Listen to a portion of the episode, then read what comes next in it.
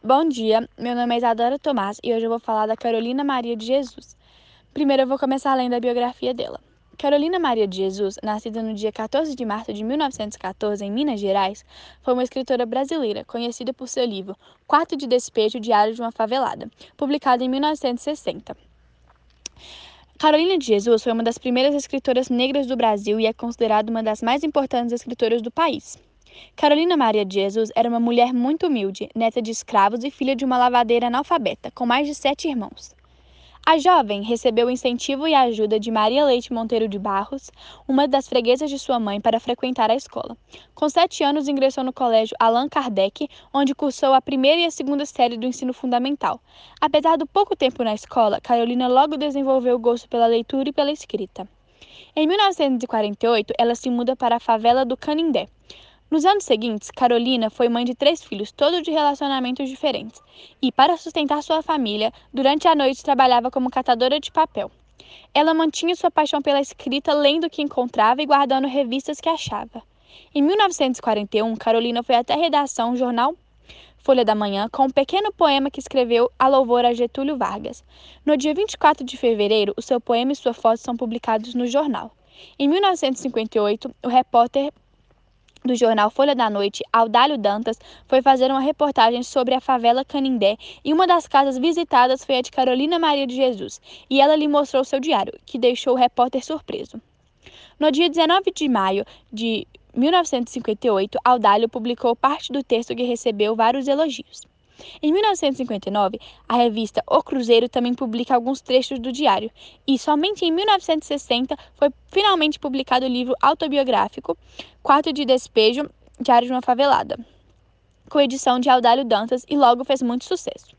Com o sucesso das vendas, Carolina deixa a favela e pouco depois compra uma casa no Alto de Santana.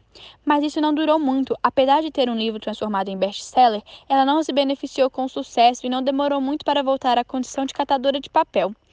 Em 1969, mudou-se com os filhos para um sítio no bairro de Paralheiros, em São Paulo, época que foi praticamente esquecida pelo mercado editorial. E no dia 13 de fevereiro de 1977, Carolina Maria de Jesus faleceu em São Paulo.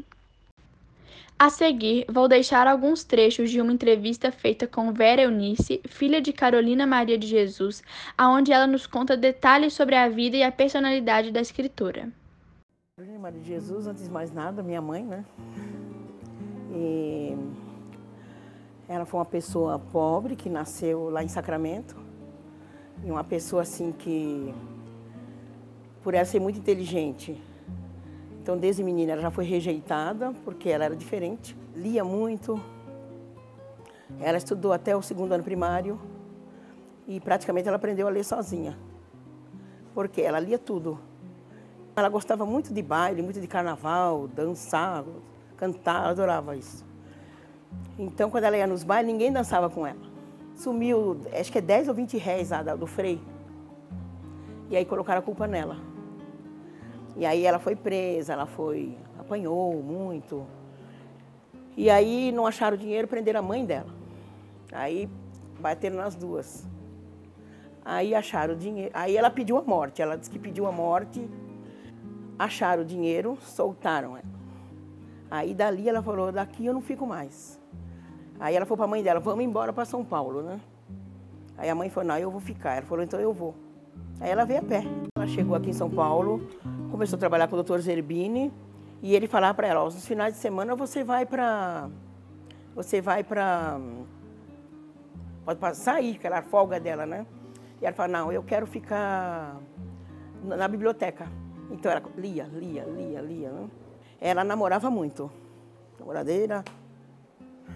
É, e namorava chileno, americano, inglês, tudo. Engravidou do meu irmão que é filha de um português, de um marinheiro português, ufa. E aí, ela não podia mais trabalhar em casa de família. Como ela não podia mais, ela estava grávida, não podia trabalhar mais, então ela foi na... Ela foi para a rua. E aí ia chegar um, um político muito importante aqui em São Paulo. Então, quando esse político ia chegando aqui em São Paulo, ela eu não sei se era o Lucas Nogueira Garcês que ia chegar, ou se ele era o, o, o governo naquela época. Ele colocou todos os, favela, todos os pobres num caminhão e jogou lá na favela do Canindé. Por isso, quarto de despejo, os despejados. Morando na favela, a gente nunca sabia quando ia comer, né? Se almoçava, não jantava, se jantava, não almoçava. Ela escrevia demais. E escrevia quando ela escrevia, como ela falava, quando ela tinha paz, quando tinha comida em casa. Então ela punha comida em casa e ia escrever. A minha mãe era assim, passava-se fome, mas não, não deixava de estudar. Entendeu? Então, veja bem, ela, ela tirava da boca para poder pagar aula de reforço para mim. Matemático, era péssimo em matemática. Entendeu? É, dinheiro de condução, ela se virava. Ninguém, não tem comida hoje, mas tem o dinheiro da condução entendeu? É, ia nas reuniões de escola. É, e o maior sonho dela é que eu fosse professora.